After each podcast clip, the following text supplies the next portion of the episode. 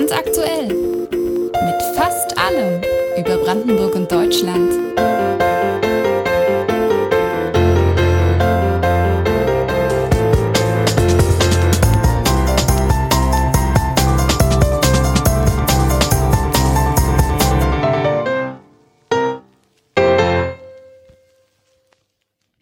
Guten Morgen, es ist Sonntag und es ist Ende des Monats, also Zeit für eine neue Folge brandaktuell. Das ist dann die erste Folge. Mal sehen, wie lange es heute dauert. Vielleicht nicht ganz eine Stunde. Wir werden sehen. Es gibt ein, zwei Themen, die ich doch noch in meiner Clipsammlung hatte, die ich hier gerne noch aufarbeiten wollte. Aber zuallererst starte ich den Tag mit einem Pott Kaffee. Keiner Tasse, einem Pott. Ich weiß, ich hatte gesagt, dieser Podcast ist eigentlich so mehr Brandenburg. Nichtsdestotrotz muss ich natürlich auch das eine oder andere ansprechen, was auf Bundesebene passiert, denn haha, wir leben in einer Bundesrepublik, in der es natürlich den Bund gibt und die Länder. Das heißt, das, was im Bund passiert, lässt auch Brandenburg nicht kalt. Und als allererstes gucken wir uns mal an, was die CDU diesen Monat getrieben hat, denn die haben gewählt. Und zwar einen neuen Vorsitzenden. Ja, einen Vorsitzenden, liebe Jungs und Mädchen. Ich weiß, ihr könnt euch kaum noch erinnern, aber es gab Zeiten, da waren Männer Kanzler und Vorsitzende von Parteien. Ja, die Zeiten ändern sich. Angela Merkel tritt zurück nach 16 Jahren. Also sie ist ja schon zurückgetreten als Parteivorsitzende. Demnächst wird auch ihre Kanzlerschaft enden, was ich jetzt aus verschiedenen Gründen auch gut finde. Denn seien wir mal ehrlich, unterm Strich ist ihre Politik eine Politik des Stillstehens gewesen und wenn sie politisch gehandelt hat, dann nur wegen der Frage des Machterhalts. Und ja, es ist wichtig, warum jemand etwas tut. Die Motivation ist nicht von der Hand zu weisen und die deutet auch darauf hin, was man halt politisch will. Und in diesem Fall wollte Angela Merkel eigentlich das Leipziger Programm, das absolut neoliberal war. Und sie hat es nur über den Haufen geworfen, weil sie halt Kanzlerin bleiben wollte und dieses Programm sehr unbeliebt war. Nichtsdestotrotz ist es im Kern das, was sie politisch auch immer geleitet hat. Also freier Markt, Schuldenbremse, auch wenn es jetzt einen Vorstoß von dem Kanzleramtschef Helge Braun gab, natürlich war das eigentlich ein Vorstoß von Angela Merkel, die Schuldenbremse zur Diskussion zu stellen, vor allem in der CDU, darum ging es ja. Im Kern hat sie es halt 16 Jahre lang behalten. Sie hat die Schuldenbremse mit als Kanzlerin eingeführt. Sie wollte das. Sie ist die Kanzlerin. Sie ist dafür verantwortlich. Sie ist die Parteivorsitzende der Partei gewesen. Und jetzt auf einmal haben wir eine Krise, was übrigens die Kritiker der Schuldenbremse immer wieder angesprochen haben, dass dieses Konzept einer Schuldenbremse im Grundgesetz absolut problematisch wird. Nicht nur, wenn die Zeiten gut laufen, weil es ist Irrsinn, sondern auch, wenn die Zeiten vor allem schlecht laufen. Was willst du denn da machen? Gegen das Grundgesetz verstoßen? Also Angela Merkel hat die Schuldenbremse eingeführt. Jetzt haben wir eine Krise und wir müssen sie eigentlich abschaffen. Wir hätten sie schon vor fünf Jahren abschaffen müssen, aufgrund der Tatsache, was für einen hohen Investitionsstau wir haben. Und jetzt fall, fällt ihr das absolut auf die Füße. Jetzt macht sie einen Vorstoß, aber ihre eigene Partei will nicht mehr mitspielen. Die ist ideologisch so verbrämt teilweise, dass sie die Schuldenbremse wie eine heilige Kuh anbeten. Also, nein, ich bin nicht traurig, dass Angela Merkel geht. Ich glaube, es gibt die Möglichkeit für das politische System in Deutschland mal durchzuatmen, einen Großputz zu machen. Vielleicht bleibt uns die CDU erstmal erhalten auch mit einem CSU-Kanzler, wer weiß. Aber auf alle Fälle werden neue Zeiten anbrechen und das kann nur gut sein. Aber zurück zum Thema, denn die CDU hatte ja schon gewählt. AKK war ja eigentlich die designierte Nachfolgerin von Angela Merkel als Parteivorsitzende und die hat sich dann selbst abgeschossen aufgrund ihrer eigenen Schwäche und der Unmöglichkeit, die Ostverbände zu kontrollieren. Insofern hatte AKK tatsächlich kein leichtes Leben. Aber sie ist nun mal weg vom Fenster. Ich glaube, der letzte Sargnagel für ihre politische Karriere als Parteivorsitzende war nun mal Thüringen, dass die CDU dort als Steigbügelhalter geholfen hat, zusammen mit der AfD ein FDP Ministerpräsidenten zu wählen und das Land Thüringen und die Partei der CDU auf Bundesebene dann ins Chaos zu stürzen. Also AKK musste gehen. Dann hat es etwas gedauert, bis wir eine neue Wahl durchführen konnten. Liegt hauptsächlich daran, dass wir Corona hatten. Keiner konnte was dafür. Ich glaube, die CDU war jetzt auch nicht so traurig. Das gab ihr nochmal die Möglichkeit, sich zu ordnen, sich zu organisieren und Armin Laschet tatsächlich gegen Merz durchzubringen, weil am Ende waren alle nur noch genervt von Friedrich Merz, der ja nicht verkraften konnte, dass er von Angela Merkel aufs Abstellgleis gesetzt wurde. Aber an der Stelle, er ist dann natürlich auch abgehauen, ja. Er hat sich aus der Politik zurückgezogen, nachdem er verloren hatte gegen Angela Merkel und anstatt sich einzureihen, weiter seine Politik im Bundestag zu machen und innerhalb der Partei ist er abgehauen, zu BlackRock gegangen und hat Millionen wahrscheinlich verdient. Insofern hat er, glaube ich, auch die Strafe dafür bekommen, die in solchen Kreisen dann üblich sind, nämlich, dass er nicht mit offenen Armen zurückgenommen wird. Nichtsdestotrotz gibt es eine große Anhängerschaft an Mitgliedern und Delegierten auch in der CDU, die Friedrich Merz gerne als Vorsitzenden gesehen haben wollten. Und das sehen wir vor allem hier, denn die CDU hat, wie gesagt, gewählt und das Ergebnis war dann doch nicht so eindeutig. Wie viele Röttgen-Stimmen wandern jetzt zu Merz? Wie viele zu Laschet? Am Ende steht der Sieger nach der Stichwahl in der Berliner Messehalle und ein abgeklärter Märzwähler sitzt in seinem Büro und schaut nach vorne. 66. Jetzt werde ich natürlich mich hinter Armin Laschet stellen und ihn unterstützen. Die Entscheidung ist getroffen. Jetzt muss die Union geschlossen sein und äh, jetzt nehmen wir den politischen Gegner in den Blick und das sind Sozialdemokraten, Grüne und FDP. Während Norbert Röttgen auf dem digitalen Parteitag ins CDU-Präsidium gewählt wird, bietet sich Friedrich Merz öffentlich als Wirtschaftsminister im aktuellen Kabinett an. Doch die Kanzlerin plane keine Kabinettsumbildung, heißt es vom Regierungssprecher. Das digitale Ergebnis der Wahl muss jetzt erst noch durch eine Briefwahl bestätigt werden. Erst dann ist Armin Laschet wirklich neuer CDU-Parteivorsitzender.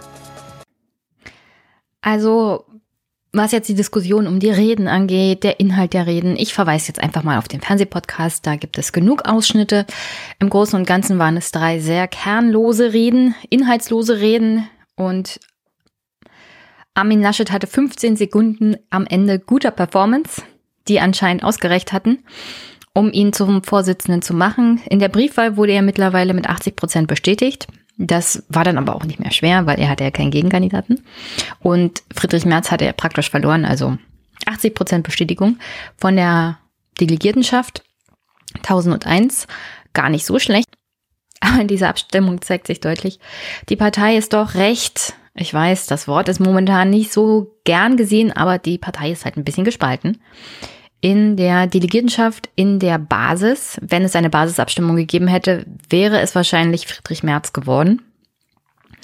Und das zeigt auch deutlich, dieser Geist von Friedrich Merz, dieses neoliberale, 90er, macho-mäßige, das hätten halt gerne Teile der CDU zurück. Und das wird auch Armin Laschet das Leben schwer machen, sagen wir es mal so. Ich meine, er ist ja schon an sich kein sonderlich führungsstarker Charakter. Also Armin Laschet hat einen Haufen politische Fehler und Skandale an der Backe, die ich jetzt hier nicht alle aufzählen muss.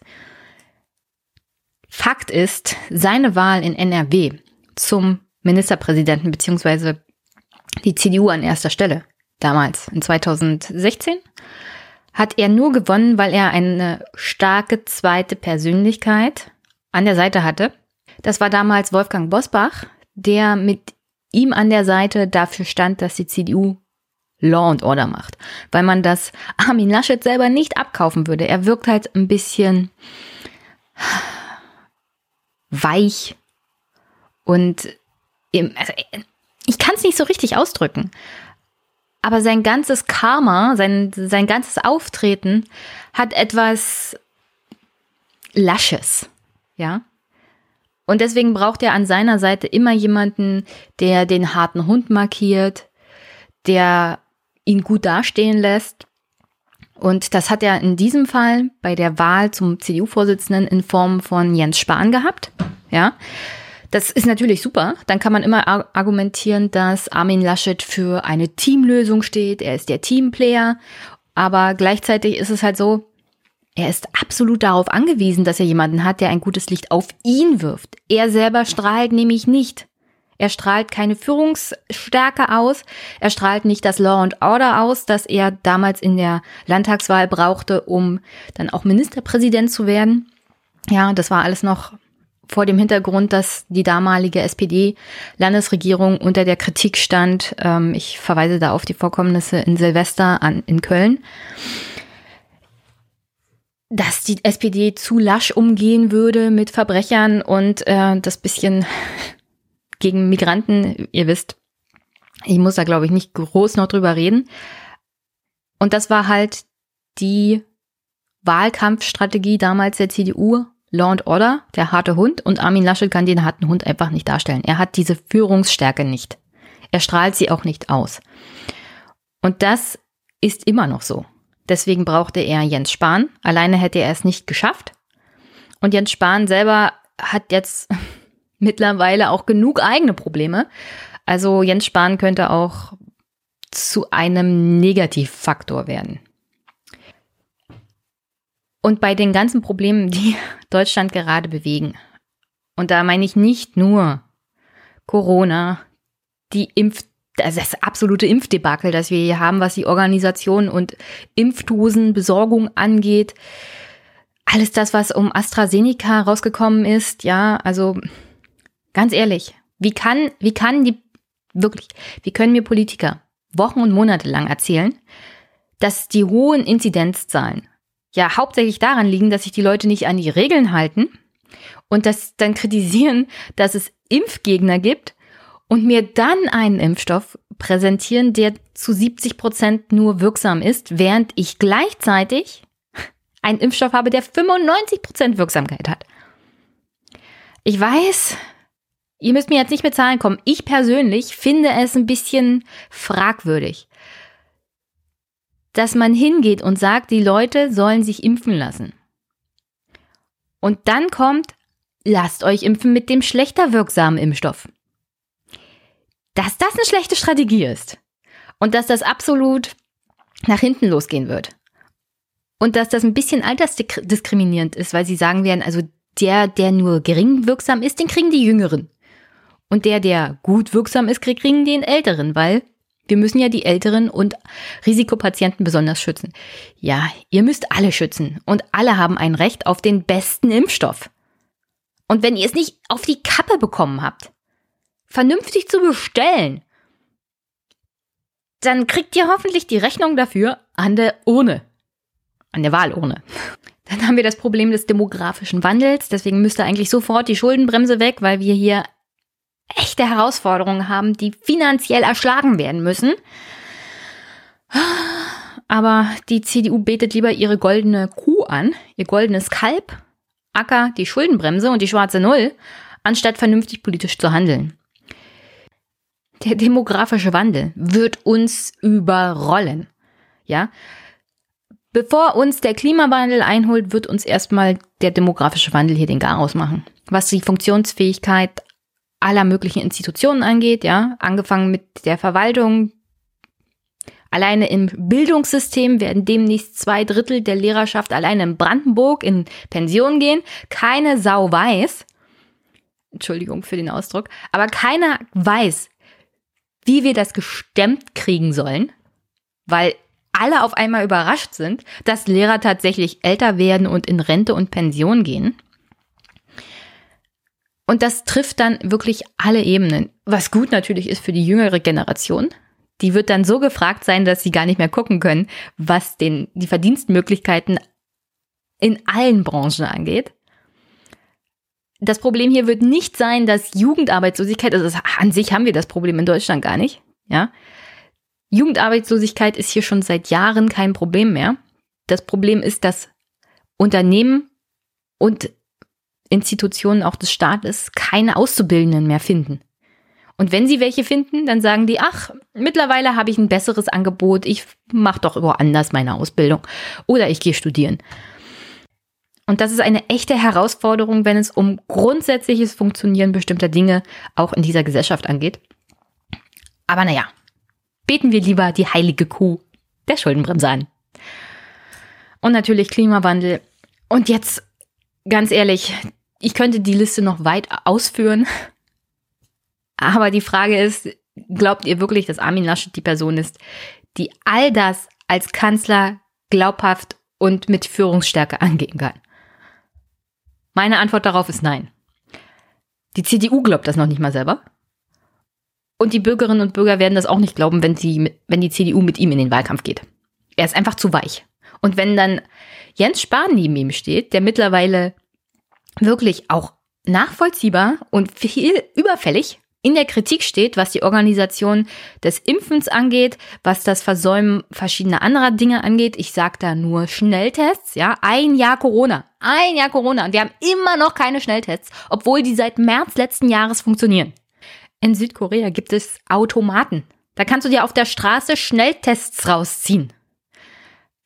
Ich bin mir ziemlich sicher, in Deutschland würde das groß kritisiert, weil das sind ja Automaten und ist das überhaupt auch statthaft, sich da Gesundheitsmittel aus dem Automaten an der Straße rauszuziehen. Wir können sie ja noch nicht mal in der Apotheke kaufen. Oder beim Hausarzt. Günstig. Ein Jahr. Warum ist Jens Spahn Gesundheitsminister? Ja? Das Parlament wird zu nichts mehr befragt. Absolute Machtabgabe an die Bundesregierung. Nichts wird mehr abgesprochen in unserer parlamentarischen Demokratie. Alles soll die Regierung entscheiden und die entscheidet gar nichts und kriegt nichts auf die Kappe.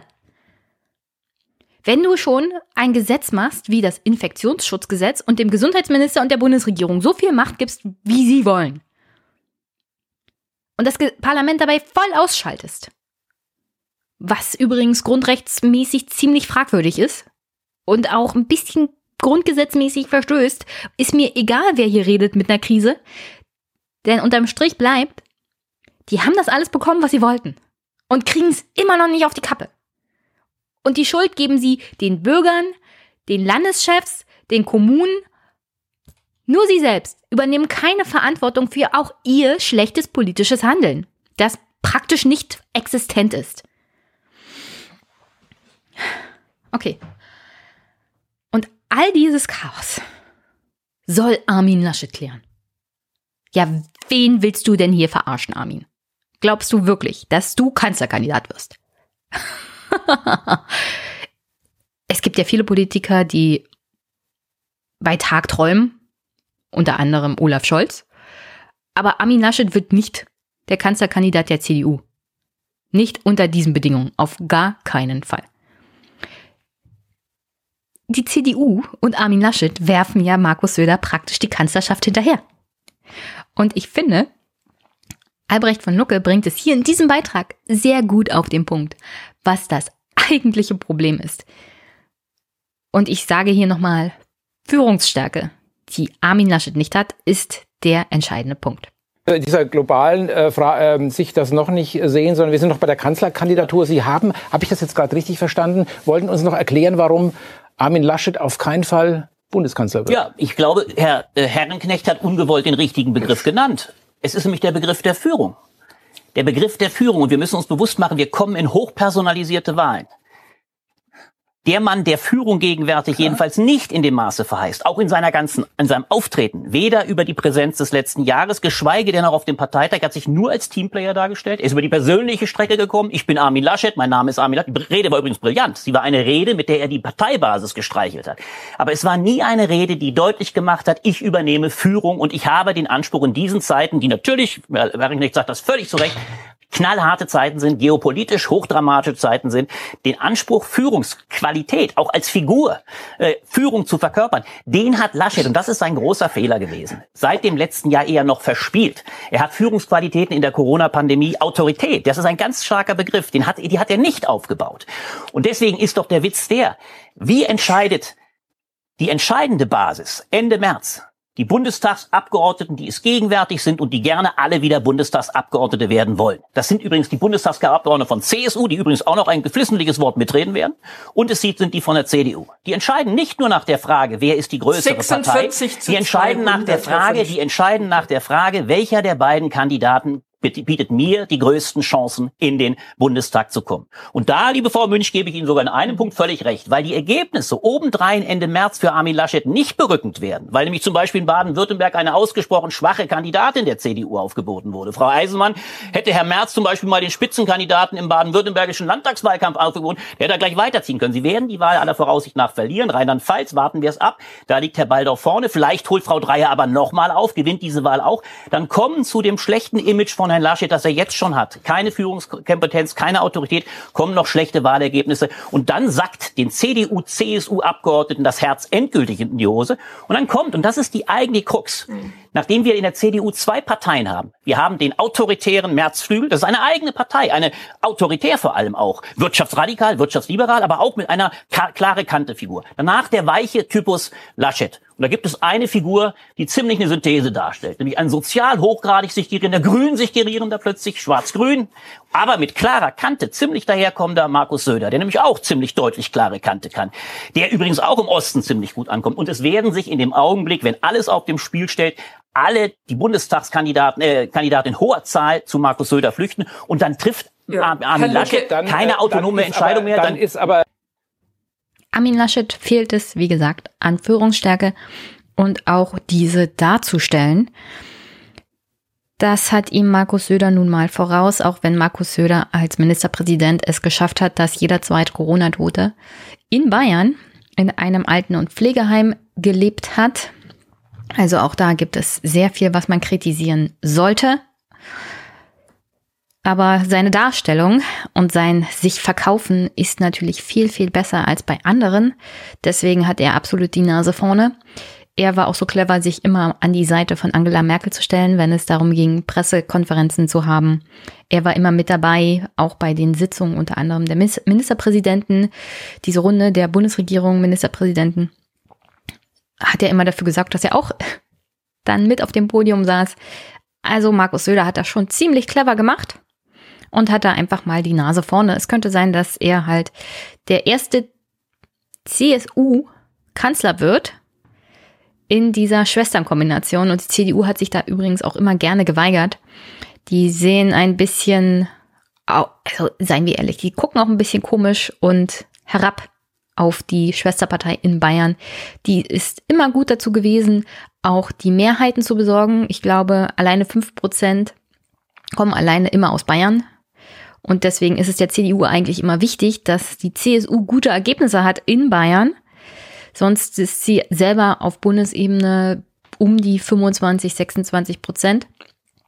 Aber mit den Bayern kommt sie halt über die 30 Prozent Marke. Und da ist Markus Söder gerade fast bei der absoluten Mehrheit. Insofern ist das auch schon ein Fund, mit der die CSU auch rechnen kann und sagen kann, guck mal hier, nicht nur in Bayern ist unser Ministerpräsident sehr beliebt.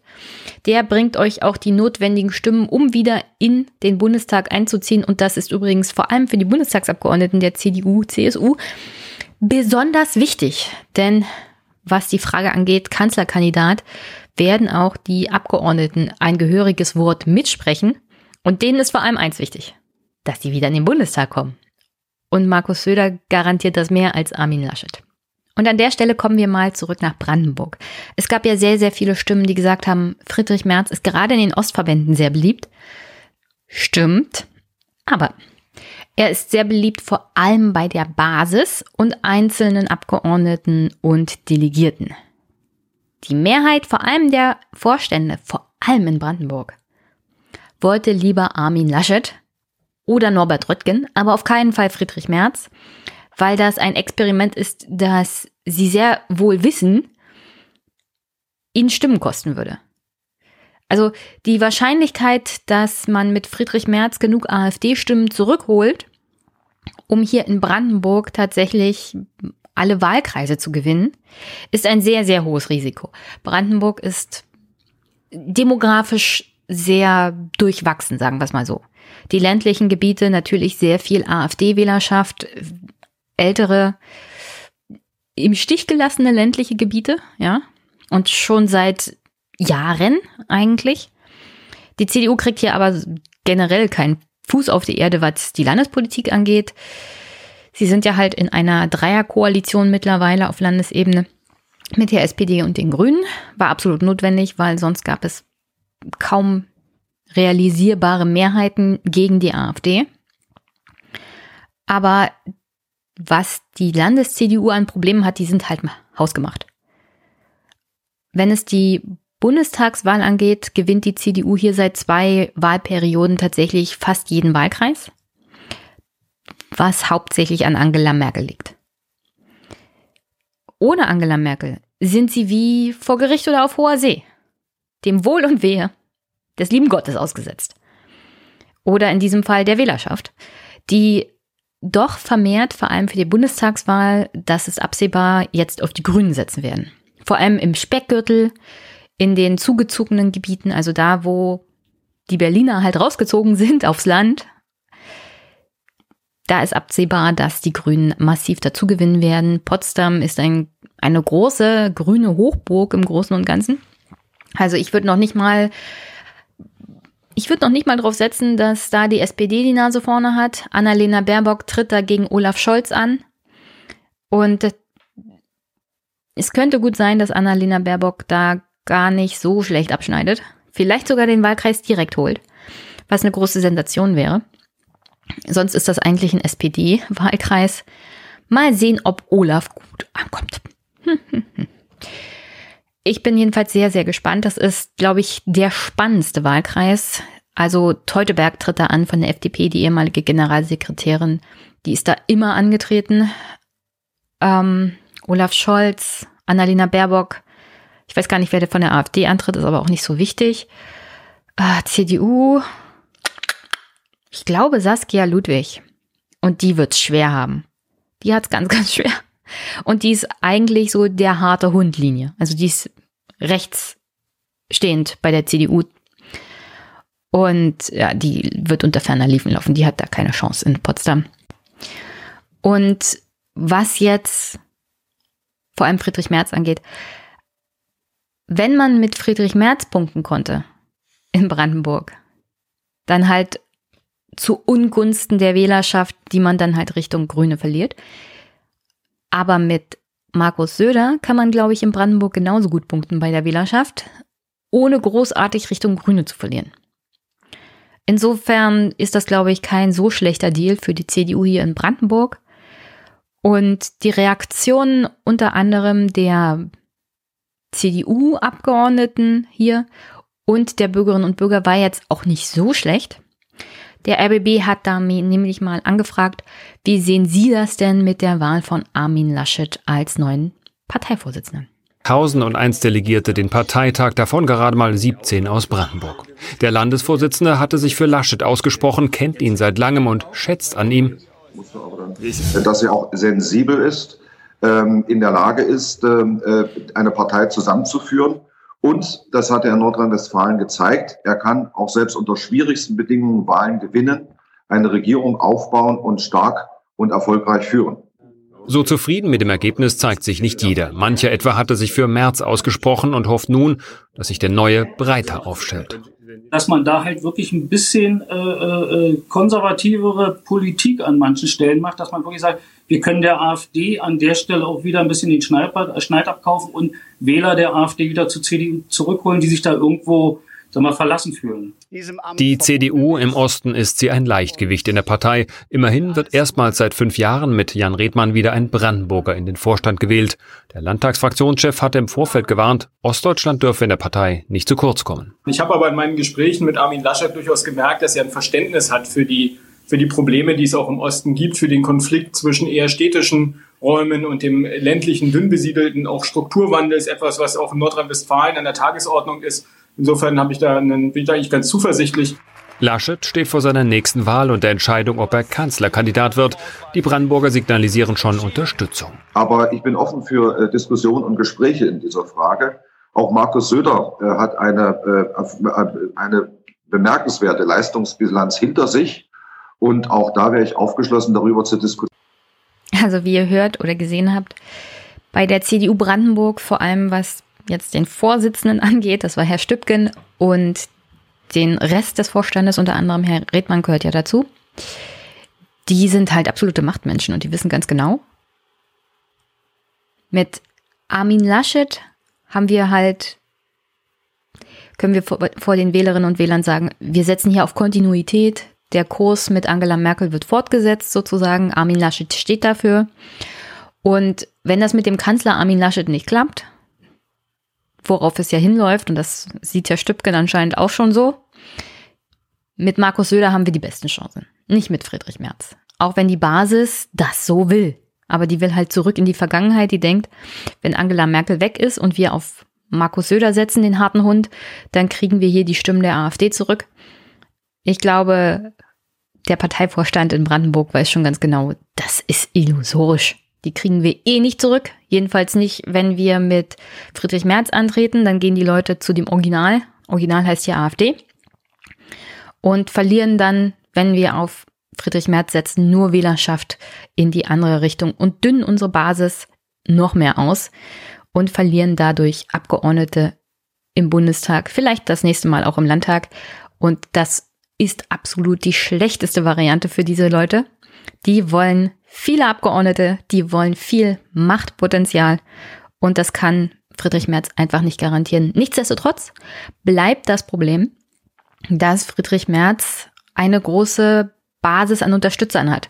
Und ich meine jetzt nicht, dass Friedrich Merz diese Leute in irgendeiner Art und Weise führt. Friedrich Merz wird sich wahrscheinlich hier verabschieden.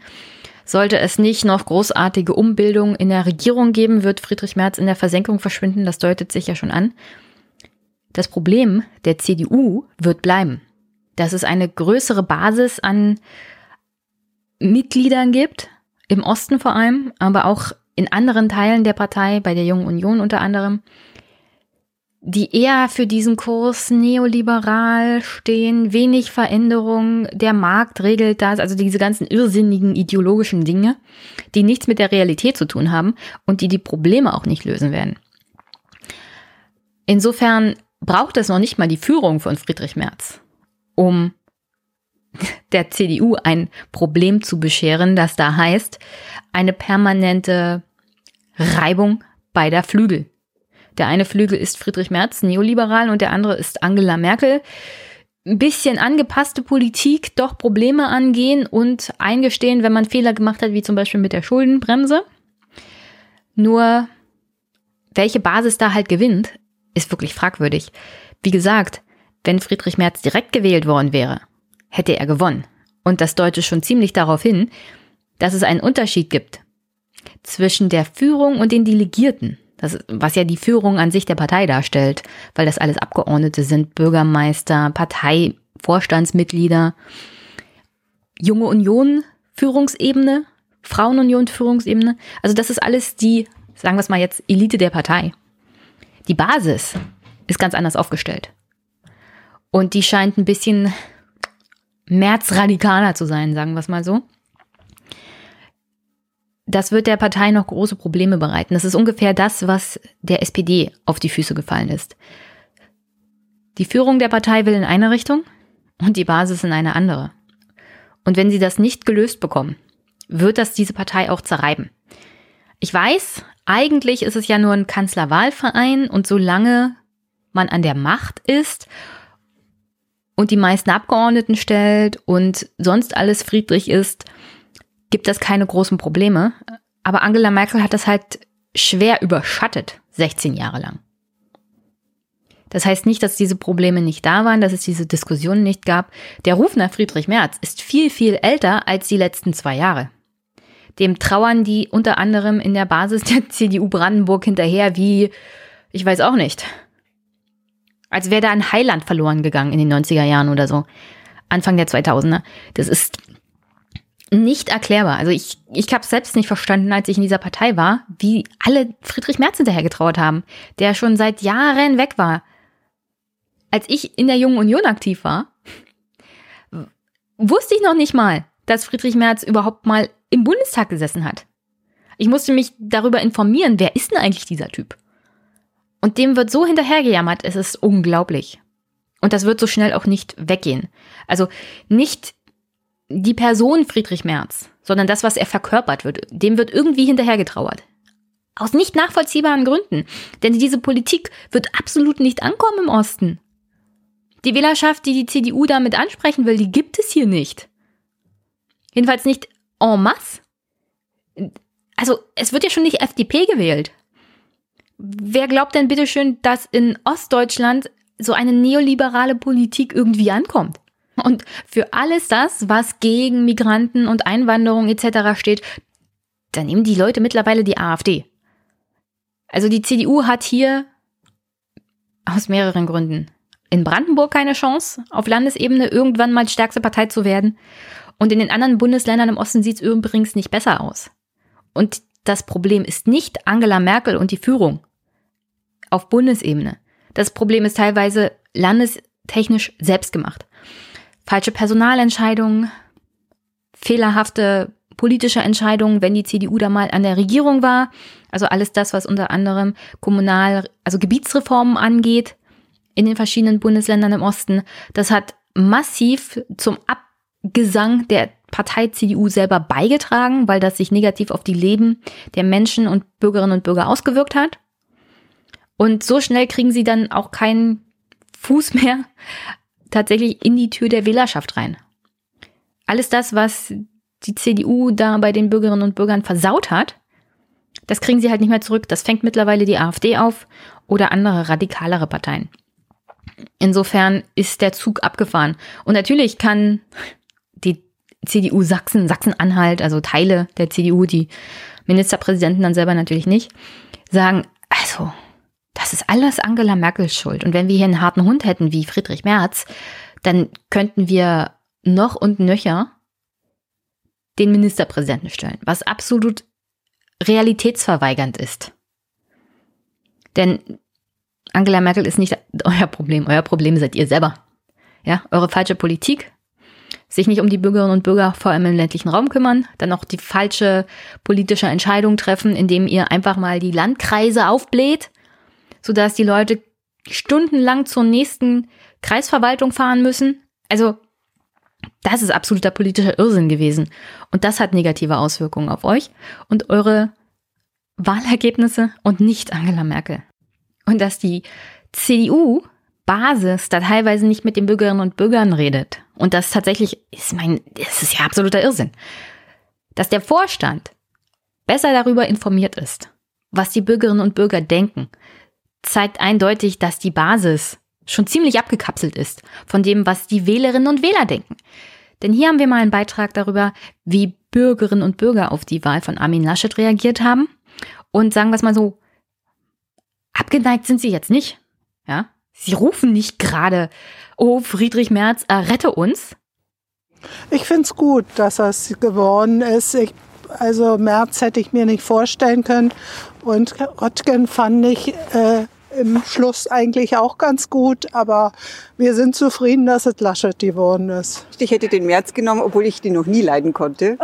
aber ich finde, heutzutage hat sich äh, die politische Welt derart äh, ausgerichtet, dass äh, man kernigere und markantere Politiker haben sollte. Hatte das erwartet, ehrlich gesagt. Also, ich habe es auch erwartet, ja. ja. Das ist äh, die vernünftigere Lösung, ja. ja. Weil? Ich glaube, weil er in der Lage ist, die, äh, die meisten Stimmen und die meisten Interessen zu vereinen und nicht so stark polarisiert wie andere. Wie zum Beispiel Friedrich Merz. naja, wenn er dir nach Hause macht, wie mit seinem Land, kann es doch bloß gut werden. Vielleicht als Kanzler. Mal sehen, abwarten. Kann er auch Kanzler? Ich glaube, da warte ich lieber noch auf ein anderes Angebot. Da hätte ich auch lieber ein anders gefärbtes Angebot. Aber für die CDU ist das für mich schon die angenehmste Wahl, ja. Ja, sagen wir es mal so. Die Brandenburgerinnen und Brandenburger sind im Kern eigentlich keine CDU-Wähler. Also nicht en masse, nicht so, wie es sich in den letzten Jahren so dargestellt hat. Hier wurde ja praktisch jeder Wahlkreis von der CDU gewonnen. Jetzt müssen wir uns aber nicht einbilden, dass das ist, weil die CDU so geile Kandidaten hat. Ganz im Gegenteil, das sind teilweise die gleichen Leute, die hier seit Jahren angetreten sind, die haben nie ihre Wahlkreise direkt gewonnen. Wenn das mal einer geschafft hat, einer oder eine, war das eine absolute Ausnahme. Über Jahrzehnte hat hier die SPD die Wahlkreise direkt gewonnen oder mal die Linke ein, zwei, aber nie die CDU. Das hat sich erst in den letzten zwei Wahlperioden tatsächlich umgekehrt. Und das ist nur Angela Merkel. Nur Angela Merkel. Es gab Bundestagswahlen, die gleichzeitig mit Landtagswahlen stattgefunden haben. Und da stellte sich raus, dass der Unterschied zwischen den Wahlen Bundesebene und Landesebene mindestens 5% war.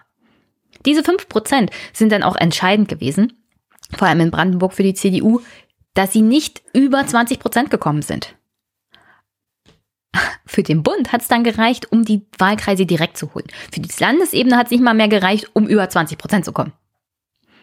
Also jeder, der denkt, dass Angela Merkel ein Problem für die Ostparteien darstellt, also Ostpartei CDU, verkennt die absolute Realität und hat sich die Wahlumfragen und die Wahlergebnisse in den letzten 10, 20 Jahren überhaupt nicht angeguckt. Denn die CDU ist hier auf Landesebene kontinuierlich nach unten gegangen. Wie gesagt, das hat mehrere Gründe. In Brandenburg hauptsächlich auch, weil es einen demografischen Wandel gab, Zuzug, Abzug. Die Zusammensetzung der Bevölkerung hat sich verändert. Vor allem im Speckgürtel sind mehr Zugezogene dazugekommen. Das hat die Dynamik des Landes auch stark geprägt und stark verändert. Gleichzeitig haben wir halt Probleme, was den ländlichen Raum angeht, was den Strukturwandel in der Lausitz angeht, alles solche Dinge. Hat auch alles mit Landespolitik zu tun. Insofern ist, glaube ich, die CDU Brandenburg da viel, viel weiter als der ein oder andere Kollege in anderen Ostverbänden, die gerne behaupten, ja, Friedrich Merz, mit dem hätten wir es gerockt diesen harten Hund und Auftreten und Führung etc., das kriegst du halt alles auch mit Markus Söder. Und der ist, wie gesagt, wenn es dann darauf ankommt, hier besser zu verkaufen als Friedrich Merz. Und wir werden mal sehen, wie die nächste Bundestagswahl läuft, dass wieder neun von zehn Wahlkreisen, so war es ja das letzte Mal, hier gewonnen werden von der CDU direkt kann ich mir nicht so richtig vorstellen. Hauptproblem ist, dass die AfD hier auch einiges holen wird. Insofern kann es gut sein, dass die SPD dann auch wieder den ein oder anderen Wahlkreis holt. Die AfD wirft halt viel durcheinander, was die Mehrheiten angeht, um einen Wahlkreis direkt zu gewinnen. Wir werden sehen. Die besten Chancen hat die CDU tatsächlich mit Markus Söder. Und das wissen sie auch. Armin Naschet nicht so sehr. Ich meine, er tut keinem weh. Die Bürger schätzen das ein, das ist gut für die Partei selber. Aber so als Kanzlerkandidat, glaube ich, wäre es in Brandenburg jetzt auch nicht so der Renner. Da würde dann die SPD tatsächlich mit Olaf Scholz bessere Chancen haben. Was den Spitzenkandidaten angeht, wir gehen ja, wir sind ja, wir gehen ja, wir sind ja im Superwahljahr. 2021 Bundestagswahlen stehen an und die CDU ist weit, weit vorne, was die Entscheidung unter anderem angeht, Listen aufzustellen und einen Spitzenkandidaten zu bestellen. Und da habe ich euch mal einen Beitrag mitgebracht. Die CDU hat sich schon für einen Spitzenkandidaten entschieden. Das ist Herr Köppen. Herr Köppen ist im Großen und Ganzen Nachfolger von Herrn Stübgen als Vorsitzender der brandenburgischen Fraktion sozusagen im Bundestag. Er ist relativ unauffällig, auch auf Landesebene. Ich meine, man hört ja kaum was von seinen Bundestagsabgeordneten hier. Und insofern, wenn man sich nicht selber informiert und die Reden anhört, der ein oder anderen Abgeordneten im Bundestag und dann erschrocken ist, wie wenig das der Realität der Brandenburger entspricht. Ich verweise da auf Jana S. Aber Herr Köppen ist halt unauffällig und gleichzeitig halt nicht so polarisierend. Deswegen hat man sich ja damals auch für Herrn Stübgen entschieden. Er ist graue Eminenz der Partei sozusagen. Er tritt nicht den falschen Leuten auf die Füße, er haut nicht groß auf die Trommel, er polarisiert nicht zu stark, liegt auch hauptsächlich daran, dass er natürlich als Innenminister und in der Koalition mit SPD und Grüne ist. Da bist du ganz anders eingebunden als Politiker, als wenn du jetzt in der Opposition tatsächlich wärst. Also die CDU macht hier einen stabilen Eindruck, sagen wir es mal so, und haut nicht groß auf die Kacke, ja, sondern regiert. Und das ist in Brandenburg vor allem wichtig, weil wir auch große Probleme mit Corona hatten. Insofern machen sie einen sehr, sehr guten Eindruck und sie setzen hier halt auf Kontinuität, nicht Polarisierung, sondern einen gediegenen Wahlkampf. Aber die werden es nicht aus eigener Kraft schaffen, sondern um diese Wahlkreise alle zu gewinnen, ist absolut ein starker Kanzlerkandidat notwendig, weswegen wahrscheinlich auch die Abgeordneten der CDU Brandenburg eher auf Markus Söder setzen würde als auf Armin Laschet. Jens Köppen soll Spitzenkandidat der Brandenburger CDU im kommenden Bundestagswahlkampf werden. Die Parteiführung setzte den 58-jährigen Uckermärker auf Platz 1 der Landesliste, die am 23. Januar von der Landesvertreterversammlung offiziell beschlossen werden soll. Köppen ist seit 2005 Abgeordneter des Bundestages. 2019 übernahm er vom jetzigen Landesvorsitzenden Stübgen den Vorsitz der Landesgruppe Brandenburg innerhalb der CDU-CSU-Bundestagsfraktion. Die CDU Brandenburg setzt mit Köppen, Jens Köppen tatsächlich auf den richtigen Kandidaten. Unaufgeregt, wenig polarisierend, verlässliche strukturelle Arbeit. Und es gibt natürlich Stimmen in der Partei, vor allem an der Basis, die vermutlich weiterhin darauf setzen, Wählerschaft von der AfD zurückzuholen.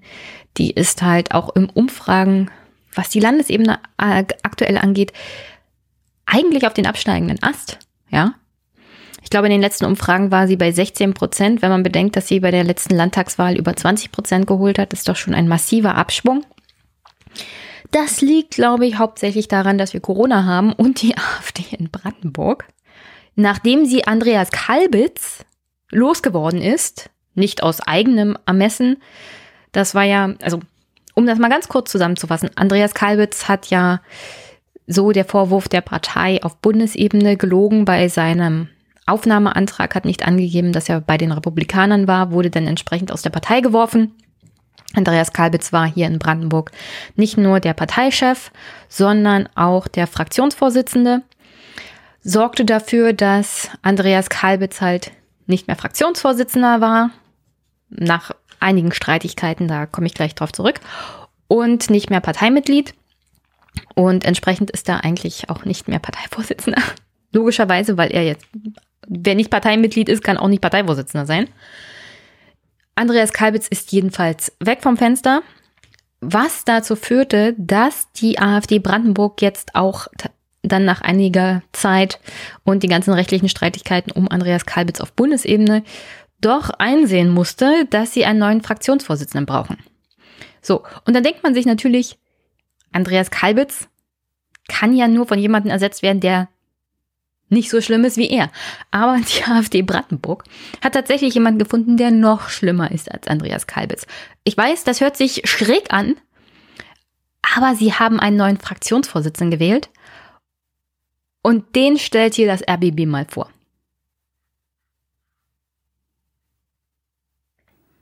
Der neue Fraktionsvorsitzende kommt als Nachzügler in die Runde. Kein Mann des großen Auftritts und außerdem ein Teamspieler. So sieht er sich selbst, so will er sich verstanden wissen. Sie wissen ja, ich bin ja ein Mann des Straßenprotestes. Äh, und es ist natürlich ungeheuer wichtig, dass man, äh, dass ich mit Birgit Bessin im Fraktionsvorstand jemanden habe, der schon fünf Jahre länger als ich im Landtag bin und dass ich mit Dennis Wohloch den besten parlamentarischen Geschäftsführer dieses Landtages an meiner Seite habe. In drei Wahlgängen hat sich Hans-Christoph Berndt heute gegen beide durchgesetzt. Die Abgeordneten wünschen sich vom Neuen vor allem eins. Zusammenhalt. Natürlich die Fraktion zusammenhalten in erster Linie. Das ist ja besonders wichtig. Wir sind ja mit Antritt nach wie vor 23 Fraktionskollegen und das ist eine große Aufgabe, dass das so bleibt. Der muss erstmal verbinden, verbinden und die Fraktion zusammenhalten. Die vergangenen Monate haben in der Fraktion Spuren hinterlassen. Es schwelt der Konflikt mit der Bundes-AfD, die den damaligen Fraktionschef Andreas Kalbitz aus der Partei geworfen hat. Danach der Streit darum, wie es weitergehen soll. Hans-Christoph Berndt sagt, er wolle diese Risse kitten. Und da ist jetzt die Aufgabe, zusammenzurücken, wieder zurücken, die Wunden verheilen zu lassen und äh, sich darauf zu besinnen, dass uns alle in der Fraktion, uns alle 23, bei weitem mehr verbindet, als uns im Einzelfall trennen mag. Das klingt jetzt alles noch nicht so schlimm. Hans-Christoph Berndt hat sich gegen Bessin und Holoch durchgesetzt. Zu den ganzen Hintergründen der Person möchte ich jetzt an dieser Stelle nicht mehr viel sagen, weil ich will mich hier ja an die Zeit halten. Nur so viel. Ich lese mal vor von Hans-Christoph Berndt. Jetzt nur, das Jahr wird noch lang und ich bin mir ziemlich sicher, ich kann noch auf den ein oder anderen AfDler eingehen. Alle drei, die da gesessen haben, sind nicht sonderlich angenehme Personen, ja. Hans-Christoph Berndt, alleine aus dem Wikipedia vorgelesen, ja, ist ein rechtsextremer deutscher Politiker. Er ist von Beruf Zahnarzt, war langjähriger Personalratsvorsitzender der Medizinischen Fakultät der Berliner Charité und gründete 2015 den rechtsextremistischen Verein Zukunft Heimat in seinem Wohnort Golzen. Seit Oktober 2020 ist er Fraktionsvorsitzender der AfD im Brandenburgischen Landtag. Zukunft Heimat wird, glaube ich, mittlerweile vom Verfassungsschutz beobachtet und ist ein rechtsextremistischer Verein. Er ist dessen Vorsitzender und hat über Zukunft Heimat sich überhaupt nur sein Standing in der AfD erworben. Er war tatsächlich der größte Herausforderer in der AfD von Andreas Kalbitz. Fun Fact, die beiden mochten sich nicht sonderlich. Hans-Christoph Berndt ist noch abgedrehter als Kalbitz, hat ihm seinen Platz sozusagen streitig gemacht. Als noch extremer für Berndt war Kalbitz ein berechnender Politiker. Also nur um mal festzustellen, dass Bernd absolut abgedreht ist. Ja. Also wenn man denkt, Kalbitz war schon fernab von Gut und Böse, Bernd setzt dem tatsächlich noch einen oben drauf. Und man kriegt, kriegt es ja nicht so richtig mit. Aber wir in Brandenburg haben ja auch Corona und die wenigsten hören sich die Landtagsreden tatsächlich an. Ich muss mal gucken, ob ich vielleicht, also ich hatte keine Lust, um ehrlich zu sein, euch die Reden von Bernd hier reinzuklippen weil die absolut. Ich glaube, vielleicht schaffe ich es mal durch eine Rede. Die sind ja nur 14 Minuten und bringen den einen oder anderen Clip mal zu einer Folge mit. Bin ich jetzt noch nicht so sicher. Nur so viel. Wenn wir von Corona-Leugnern reden, ist Bernd da vorne mit dabei. Der mag zwar Zahnarzt sein, aber Arzt ist ja auch so ein weiter Begriff, ja. Es gibt ja Ärzte, die stellen einem ihr braucht keine Masken, weil es Corona nicht gibt, Zettel aus. Also nicht, dass es nicht auch Leute gibt, die aus nachvollziehbaren, auch gesundheitlichen Gründen keine Masken tragen können. Aber es gibt Ärzte, die stellen das aus, weil sie meinen, Corona ist irgendwie eine Lüge von Bill Gates oder sowas. Bernd gehört, glaube ich, zu dieser Position. Er meint, Corona ist nicht so schlimm, so hält er jedenfalls seine Reden und man hält hier die Leute in Geschaff Gefangenschaft mit, der, mit dem Lockdown und das ist wie eine DDR-Diktatur. Also so ungefähr sind seine Reden im Landtag. Und es kann gut sein, dass gerade deswegen, weil die AfD hier in Brandenburg so schräg auftritt, unter anderem unter der Führung von Bernd, zunehmend an Rückhalt verliert. Aus gutem Grund, weil uns hier die Leute wegsterben, weil wir hier teilweise Inzidenzwerte hatten von über 500 Mittlerweile hat sich ja das halbiert auf über 200. Super. Aber die AfD macht hier eine Oppositionspolitik, die so Richtung geht, Corona ist nicht so schlimm und die Regierung sperrt alle ein und überhaupt ist das eine Riesendiktatur. Und das vertritt Bernd. Und so abgehoben und so schräg sind die Wählerinnen und Wähler im ländlichen Raum dann doch nicht, dass sie das gut finden. Und ich glaube, ich glaube, die meisten wissen gar nicht, was für ein Quark Bernd da im Landtag redet. Das ist nämlich ein großer, großer Nachteil, wenn Menschen nicht wissen, was da gequatscht wird. Bernd ist absolut. Und wie irre. Naja. Der RBB hat hier nochmal einen kleinen Hintergrund gemacht zum Thema Gründung Zukunft Heimat. Und das gucken wir uns jetzt auch nochmal an. Vor fünf Jahren gründet Bernd das fremdenfeindliche Bündnis Zukunft Heimat mit. Bernd selbst gilt dem Verfassungsschutz als erwiesener Rechtsextremist. Von den drei heutigen Kandidaten soll er am wenigsten eng mit Andreas Kalbitz verbunden sein, doch politisch stehen sich beide nah. Erst im September waren beide Redner bei Pegida in Dresden. Und die AfD ist es unserem Land schuldig, sich nach innen zusammenzureißen und nach außen offen zu sein, offener als bisher und vor allem offen zur patriotischen Bewegung, die ihr Herz hier in Dresden hat. Mehr muss man, glaube ich, über Herrn Hans-Christoph Berndt nicht wissen. Nachgewiesener Rechtsextremist, Brandenburger Verfassungsschutz hat das auf dem Zettel. Einer der Gründe, wenn auf Bundesebene beobachtet wird, wird auch Herr Bernd sein. Also herzlichen Dank dafür, Herr Bernd. Und die Reaktion der Parteien im Brandenburger Landtag waren dann auch entsprechend. Also die wissen ja alle, wer Herr Bernd ist. Es ist ja nicht so, als ob der nicht schon aufgefallen ist, als er noch nicht im Landtag war. Der Typ ist nämlich mit seinem Verein Zukunft Heimat unter anderem auch in den Landkreisen rumgereist und hat da solche Reden gehalten. Jetzt nicht in, auf Pegida-Veranstaltungen in den Kreisstädten, sondern er sagt dann, ich bin vom Verein Zukunft Heimat und da hält er dann Reden von so einem Podium runter. Er ist, wie gesagt, nicht nur unangenehm aufgefallen, als er noch außerhalb des Landtags war. Er fällt auch unangenehm im Landtag auf, jetzt als Fraktionsvorsitzender. Und die Reaktionen der Parteien waren dann auch entsprechend. Die Reaktionen der übrigen Landtagsfraktionen auf Bernds Wahl waren heute durchgehend kritisch. Was mich an Bernd eigentlich noch mehr stört, ist, dass er Corona-Leugner ist. Er hat hier im Parlament gesagt, Zitat, zeigen Sie mir doch mal jemanden, der an Corona gestorben ist. Wir halten ihn für brandgefährlich, ähm, auch deshalb, weil er natürlich auch bereits im Landtag aufgetreten ist, aktiv Stimmung gemacht hat gegen Corona-Maßnahmen. Die Fraktion hat mit Hans-Christoph Berndt ab heute eine neue Spitze und zeigt mit dieser noch immer in dieselbe Richtung. Ja, die Richtung ist rechts und völlig durchgedreht. Ich weiß nicht genau, wen das ansprechen soll. Selbst die Brandenburgerinnen und Brandenburger sind nicht so bescheuert, jemanden zu wählen, der der Meinung ist, Corona gibt's nicht und ihr sterbt ja nur, weil ihr es euch einbildet oder was genau soll da die Antwort sein. Insofern gute Entscheidung unter anderem der CDU auf Köppen zu setzen. Die SPD setzt ja natürlich auch auf Landesebene auf den Spitzenkandidaten Scholz. Ich denke mal, die Brandenburger Grünen werden auf Baerbock setzen. Und das wird sich dann alles in Potsdam abspielen. Was die AfD macht, werden wir dann sehen. Mittlerweile gibt es auch jemanden, der auch für den Parteivorsitz kandidieren möchte. Der heißt Steffen Kubicki, das ist der Vize-Fraktionsvorsitzende der AfD im Brandenburgischen Landtag. Er sagt, er möchte Vorsitzender werden, um die Partei wieder zu ein, Disziplin und Ordnung herzustellen.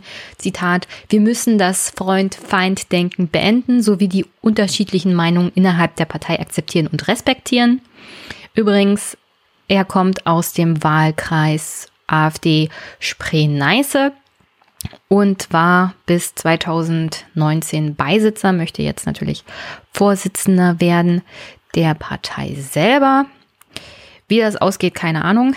Er ist bisher der Einzige, der seinen Hut in den Ring geworfen hat. Es wird da sicherlich mehr geben. Sein Verhältnis zu Kalbitz, sagen wir es mal so, er hat sich an ihn drangehangen, als Kalbitz vorne war. Jetzt hat er sich ein bisschen von ihm distanziert.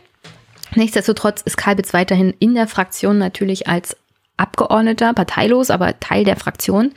Ganz irre wirklich völlig plemplem ist, dass die AfD Andreas Kalbitz für die Parlamentarische Kontrollkommission vorgeschlagen hatte.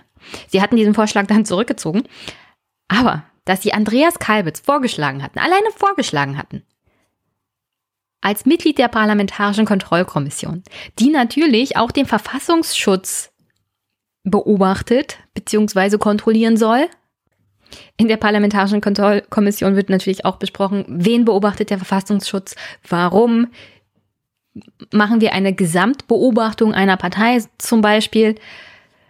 Und die AfD hatte Herrn Kalbitz vorgeschlagen, der von der AfD rausgeschmissen wurde. Ja, mit der Begründung, er hat gelogen in seinem Mitgliedsantrag, aber Hintergrund war eigentlich, dass er der Partei mittlerweile so zu extrem ist. Und wenn sie es könnten, würden sie das natürlich auch mit Bernd Höcke tun. Nur leider Gottes hat der leider nicht gelogen. Bisher kann, kann man es halt nicht nachweisen bei seinem Mitgliedsantrag für die Partei. Aber Versuche auch Höcke loszuwerden in diese Richtung waren ja, sind ja bekannt. Also völlig plemplem. Andreas Kalbitz für die Parlamentarische Kontrollkommission vorzuschlagen. Wie Kubicki da abgestimmt hat, weiß ich nicht. Die Fraktion hat es jedenfalls getan, hat den Vorschlag dann wieder zurückgezogen, weil es natürlich einen großen Aufschrei gab. Die AfD hat immer noch keinen Vertreter in der Parlamentarischen Kontrollkommission. Ich glaube aus nachvollziehbaren Gründen, weil du kannst keine Partei da reinsetzen, die selber demnächst oder schon in diesem Fall vom Landesverfassungsschutz beobachtet wird, vom Bundesverfassungsschutz demnächst vermutlich kom komplett als Partei. Auch Kalbitz selber wird beobachtet vom Verfassungsschutz in Brandenburg und auf Bundesebene. Ich weiß nicht, das ist einfach nicht mehr mit Sinn und Verstand zu erklären. Jemanden vorzuschlagen wie Andreas Kalbitz. Irre. Einfach nur noch irre. Und Herr Kubicki will halt Vorsitzender dieser Partei werden. Wie das ausgeht, keine Ahnung.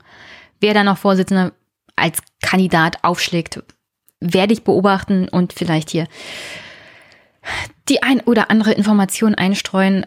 Ich hoffe, dass wir uns nicht allzu sehr noch mit der AfD beschäftigen müssen. Ob ich noch eine Rede von Bernd hier einstreue, am besten ihr kommentiert und sagt mir, ob ihr das wollt oder nicht. Dann quäle ich mich durch eine seiner Reden zum Thema Corona und bringe hier den ein oder anderen Clip mit, aber ich habe wirklich keine sonderliche Lust. Denn glaubt mir, es ist ein Corona-Leugner. Völlig plemplem. Mehr muss man, glaube ich, dazu nicht wissen. Kommentiert mir, sagt mir Bescheid, ob ich mich da durchquälen soll, dann mache ich es gerne für euch. Sonst müsst ihr mir einfach vertrauen. Oder ihr guckt selber nach. Man findet seine Reden auch bei YouTube. Sagt mir einfach, ob ich euch da noch ein, zwei Clips mitbringen soll.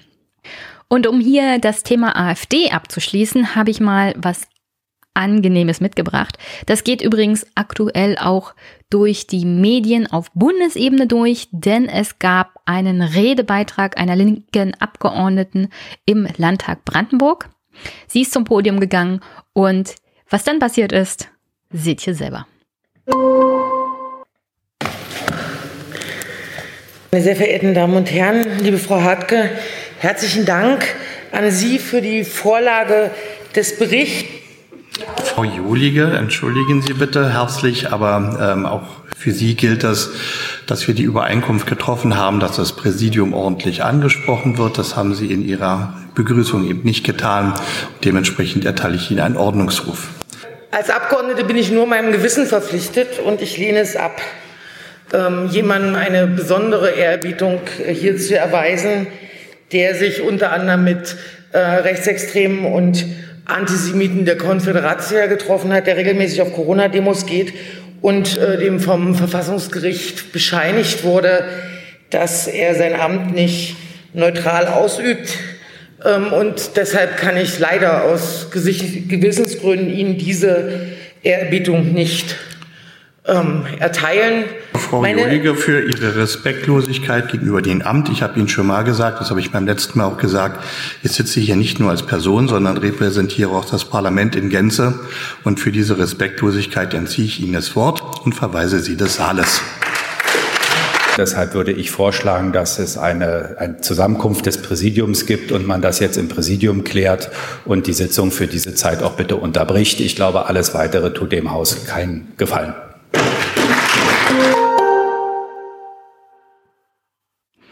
Zum Hintergrund. Hier hat der AfD-Abgeordnete Andreas Garlau, der seit 2019 auch Vizepräsident des Brandenburgischen Landtages ist, Andrea Johlinge, die Landtagsabgeordnete der Linken ist, erstmal das Rederecht entzogen, ein Ordnungsruf ausgesprochen und sie dann des Saales verwiesen, weil sie in seinen Augen das Präsidium des Landtages missachtet, weil er ja als Vizepräsident den Landtag dann repräsentiert, das Präsidium jedenfalls. Und was Frau Johlinge hier in dem Beitrag angesprochen hat, Herr Garlau hat vor allem in 2020 bei den Anti-Corona-Demos für unschöne Berühmtheit für sich gesorgt, indem er sich hat abbilden lassen mit dem Politiker Kreschkors Braun, der zu der rechtsradikalen und ultranationalen Partei Konfederetschkaja in Polen gehört. Das ist eine ultrarechte religiöse Partei, die unter anderem folgende Äußerung macht. Zitat. Die Juden führen seit Jahrhunderten Krieg gegen die polnische Nation. Zitat Ende. Herr Gallo hat sich mit diesem Politiker ablichten lassen und das hat dann auch entsprechend für natürlich auch Entsetzen gesorgt, was dazu führte, dass auch die brandenburgische Koalition aus CDU, SPD und Grüne mittlerweile die Verfassung ändern wollen, dass nicht jede Fraktion tatsächlich ein Anrecht auf einen Vizepräsidenten hat. Und hier mal zu etwas, was eigentlich auch die CDU bedenken sollte, denn Herr Galau wurde gewählt, weil er hatte 36 Ja-Stimmen bekommen. Das reichte aus, um ihn zu wählen. In Brandenburg gibt es 88 Abgeordnete. Jetzt keine Witze über die 88. Und Herr Galau bekam 36 Ja-Stimmen. Theoretisch ist ja das nicht die Mehrheit. Aber es gab nur 20 Nein-Stimmen und 31 Leute haben sich enthalten. Jetzt könnte man mal rechnen, wie viele Abgeordnete haben die jeweiligen Fraktionen. Der aktuelle Landtag hat folgende Abgeordnetenzahlen. 25 SPD, AfD 23, CDU 15, Grüne 10, Linke 10 und dann Freie Wähler 5 Abgeordnete. Also Herr Galau bekam 36 Ja-Stimmen. Es gab 20 Nein-Stimmen und 31 Enthaltungen. Linke und Grüne zusammen sind 20. Ich denke mal, die Nein-Stimmen kommen von da. Ist die logische Annahme. Ich bezweifle, dass es bei den Linken irgendeinen gibt der für Herrn Galau gestimmt hat. Auch schon 2019. So, dann sind die Nein-Stimmen weg. Theoretisch hätten noch mehr Nein-Stimmen dafür gesorgt, dass Herr Galau nicht gewählt wird, dann wäre er nicht Vizepräsident des Brandenburgischen Landtages. Wir haben also 15 Abgeordnete von der CDU und noch fünf Abgeordnete von den Freien Wählern und 25 Abgeordnete der SPD. Ich nehme ganz stark an, eine Vielzahl der SPD-Abgeordneten hat auch hier sich enthalten, was an sich auch schon ein Problem ist, lieber SPD, aber wie gesagt, vielleicht wurde daraus gelernt, denn man will ja die Verfassung ändern, beziehungsweise es hätte auch ausgereicht, ihn nicht zu wählen. Das sieht man auch im Bundestag. Man muss nicht unbedingt irgendwas ändern. Man kann auch sagen, wir wählen dich einfach nicht. Und dann gibt es auch keinen AfD-Landtagsvizepräsidenten. Also 25 Stimmen vielleicht von der SPD, die sich enthalten haben. Das sind nicht ganz die 31 Enthaltungen insgesamt. Aber alleine von der AfD, 23 Abgeordnete kommen die Ja-Stimmen ja auch nicht. Wir sind ja insgesamt 36. Wir haben noch 15 Abgeordnete der CDU und 5 Abgeordnete der Freien Wähler. Und selbst wenn alle Freien Wähler, 5, jetzt noch für Herrn Garlau gestimmt hätten, sind wir immer noch nicht bei den 36 Ja-Stimmen. Also muss aus der CDU-Fraktion jemand für Herrn Garlau Ja gestimmt haben. Einige sind es definitiv gewesen. Vielleicht haben sich ein paar enthalten, aber einige haben auch dazu gestimmt. Und ich will noch nicht mal den Freien Wählern unterstellen, dass wirklich alle fünf für Herrn Garlau gestimmt haben. Ich bin mir ziemlich sicher, da haben sich auch einige enthalten. Also ist das Problem auch bei der CDU. Also herzlichen Dank, CDU, dass ihr dafür gesagt habt, dass Herr Garlau der Vizepräsident des Brandenburgischen Landtags ist. Diese Unterstellung ist rechnerisch belegt. Es geht gar nicht anders, dass die CDU auch Stimmen für Herrn Garlau mit in den Ja-Topf geworfen hat. Die AfD hat es aus eigener Kraft jedenfalls nicht geschafft. Und Enthaltung übrigens war keine so gute Idee. SPD.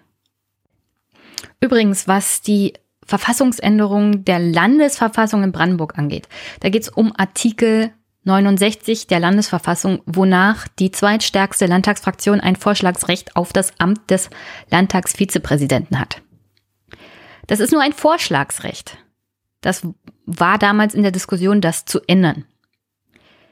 Da steht nicht, dass eine Partei ein Recht auf diesen Posten hat. Sonst gäbe es nämlich diese Wahlen nicht.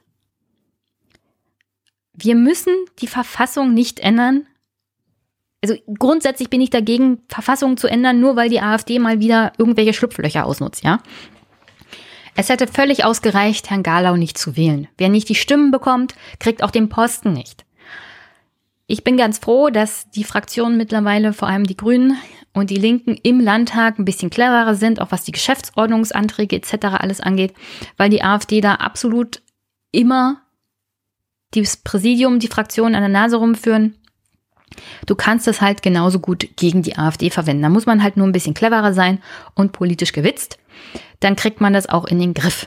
Da musst du nicht jedes Mal die Verfassung ändern, denn in der Landesverfassung steht nicht, dass die zweitstärkste Fraktion ein Anrecht auf diesen Posten hat. Da steht nur, sie haben ein Vorschlagsrecht. Das muss man dann nicht unbedingt votieren mit Ja oder sich enthalten, sondern wir machen das einfach wie im Bundestag. Wir wählen den Kandidaten der AfD dann immer nicht. Dann hast du auch das Problem nicht, dass du einen Landtagsvizepräsidenten hast, der sich mit ultrarechten Antisemiten auf Anti-Corona-Demos abbilden lässt. Was an sich schon eine Beleidigung des Präsidiums des Landtages ist. Ja, ich, ich, möchte nur darauf hinweisen, dass wir einen Vizepräsidenten des Brandenburgischen Landtages haben, der sich mit ultrarechten Antisemiten abbilden lässt und der ist weiterhin der Vertreter des Präsidiums und vertritt den Landtag nach außen, ja. Der ist das Gesicht des Landtags, natürlich nur Vizepräsident, nichtsdestotrotz Vizepräsident und ein Gesicht dieses Parlaments, meines Parlaments. Und das wäre nicht gegangen ohne die Stimmen der CDU und es wäre nicht gegangen ohne die Enthaltung der SPD. Also herzlichen Dank dafür. Sehr vorausschauend. Super Vertretung, die ich da als Vizepräsident des Brandenburgischen Landes. Und der Umgang dann mit diesem Vizepräsidenten, weil wir sagen ja immer, Abgeordnete sind ihrem Gewissen verpflichtet. Frau Johlinger hat das entsprechend gemacht, wurde zur Ordnung gerufen, wurde des Saales verwiesen. Was in der Präsidiumssitzung dann rausgekommen ist, kann ich an dieser Stelle nicht sagen. Was ich sagen kann, ist, das ist mal ein gutes Beispiel, wie Abgeordnete mit ihrem Gewissen umgehen. Also herzlichen Dank, Frau Julinge. Und das macht dann auch auf richtiger Stelle von Brandenburg reden. Denn es ist nicht eine Missachtung des Präsidiums des Landtages und des Landtages dann an sich des Parlaments, sondern es ist die entsprechende Reaktion darauf, dass wir einen Vizepräsidenten des Brandenburgischen Landtages haben, der als Person die Missachtung des Parlaments schon darstellt und der freiheitlich-demokratischen Grundordnung. Die einzige richtige Umgangsweise mit der Person Andreas Galau. Herzlichen Dank, Frau Andrea Jolige. Und dann mal was Nettes zum Rausschmiss. Ich weiß, meine Clips sind doch hin und wieder etwas länger, aber manchmal sind Beiträge halt auch entsprechend aussagekräftig hier heute zum Abschied, wie in Brandenburg tatsächlich die Bibliotheken versuchen, sich über Wasser zu halten. Denn Corona sorgt ja dafür, dass auch viel, viel mehr gelesen wird. Buchläden haben einen Ansturm erlebt, vor allem während der ersten Welle. Aber auch Bibliotheken haben das erlebt. Und Bibliotheken sind eine dieser Institutionen, die doch schwer angeschlagen sind.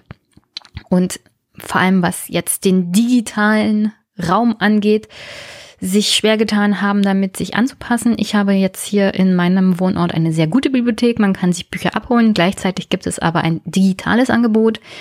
Das ist auch für kommunale Bibliotheken mittlerweile eigentlich Usus. Und je nachdem, wer und mit wie viel Herzblut die Bibliothek betrieben wird, das merkt man dann auch. Also gute Bibliotheken gibt es weiterhin und ich möchte sie auch nicht missen, weil nicht jedes Buch kann man tatsächlich kaufen. Und während Corona gibt es auch in Brandenburg Bibliotheken, die, naja, sind halt auch unterfinanziert, ja. Bibliotheken, so eine Institution, wo man denkt, die gehen ja so und so irgendwann unter. Wir lesen unsere Bücher nur noch digital. Aber digitale Bücher sind auch teuer. Deswegen Ausleihen von Büchern wird niemals untergehen.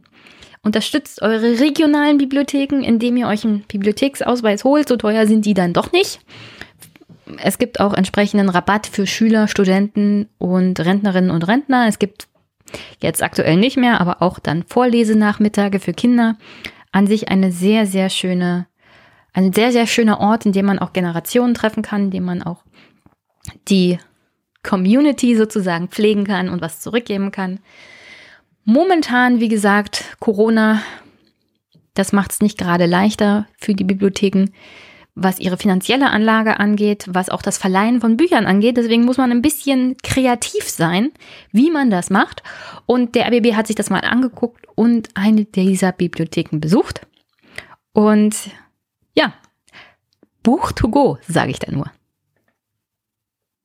Kein Zutritt für Besucher. Die Bücherauswahl gibt es in Neuenhagen bei Berlin nur noch übers Internet oder für Kurzentschlossene am Schaufenster. Auch Sophia Lewandowski nimmt noch schnell was aus der Auslage mit. Heute habe ich alles ausgeliehen für meine Tochter, weil die jetzt unwahrscheinlich viel liest und ähm, generell jetzt zu der Zeit ist es sehr wichtig für sie, dass sie ihre Bücher hat und ihre CDs und was hören kann, Geschichten hören kann und ähnliches. Drive-In nennen die Neuenhagener ihren Bücherverleih. Komplett dicht machen wollten sie nicht. Schon im letzten Jahr hatte das Ausleihsystem gut funktioniert. Und gelesen wird mehr denn je.